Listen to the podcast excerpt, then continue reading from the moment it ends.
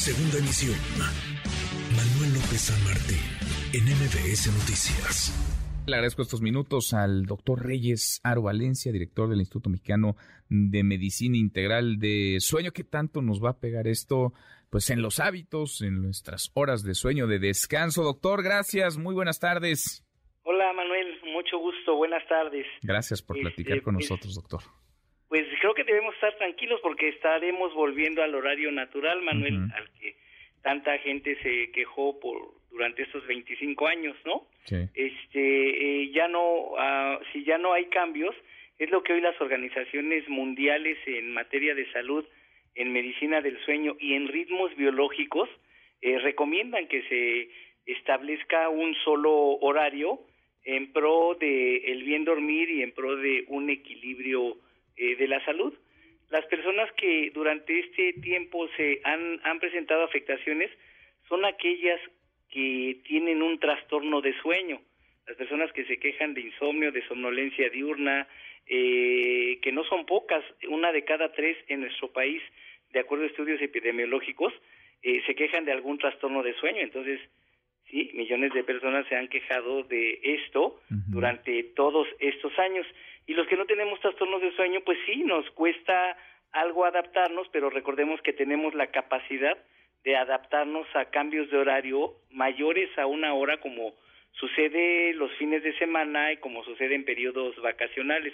Solo nos cuesta un poquito entender eh, y adaptarnos, adaptar los horarios y las actividades a cualquier cambio de horario. Pero aquellas personas con trastorno de sueño y trabajadores nocturnos, trabajadores de turnos prolongados, eh, con cambios constantes de horario en sus actividades, son quienes se han visto afectados a, lo largo de este tiempo con los cambios de horario. Entonces, digamos, podemos estar más, más tranquilos. Aquellas personas que se quejaban por el cambio de horario, digamos, pues volverán a la normalidad. Este, es, este será, digamos, el que queda, la eliminación del horario de verano, el que queda el horario, llamémoslo así, de invierno. Es el horario normal, es el horario con el que muchos eh, nacimos, crecimos y hemos vivido muchos años de nuestra vida, doctor. Así es, sí, es el horario que de acuerdo a nuestra ubicación geográfica pues se coordina con la rotación de la Tierra. Recordemos que tenemos ritmos naturales y estos se coordinan justo con el ciclo luz-oscuridad. Así es que sí, es ya pues regresar al horario que eh, hace 26 años no queríamos que se cambiara, ¿no?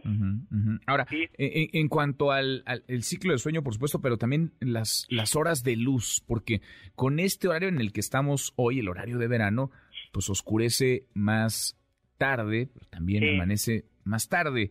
Quienes nos despertamos, no sé, a las seis y media de la mañana, pues eh, nos despertamos de noche, básicamente. ¿Qué tanto, digamos, el, el sueño, los ciclos de sueño y de descanso mejoran despertando de día? Porque ahora lo haremos, pues, eh, no sé, a las seis, seis y media de la mañana, ya habrá un poco de luz de día, oscurecerá más temprano, doctor.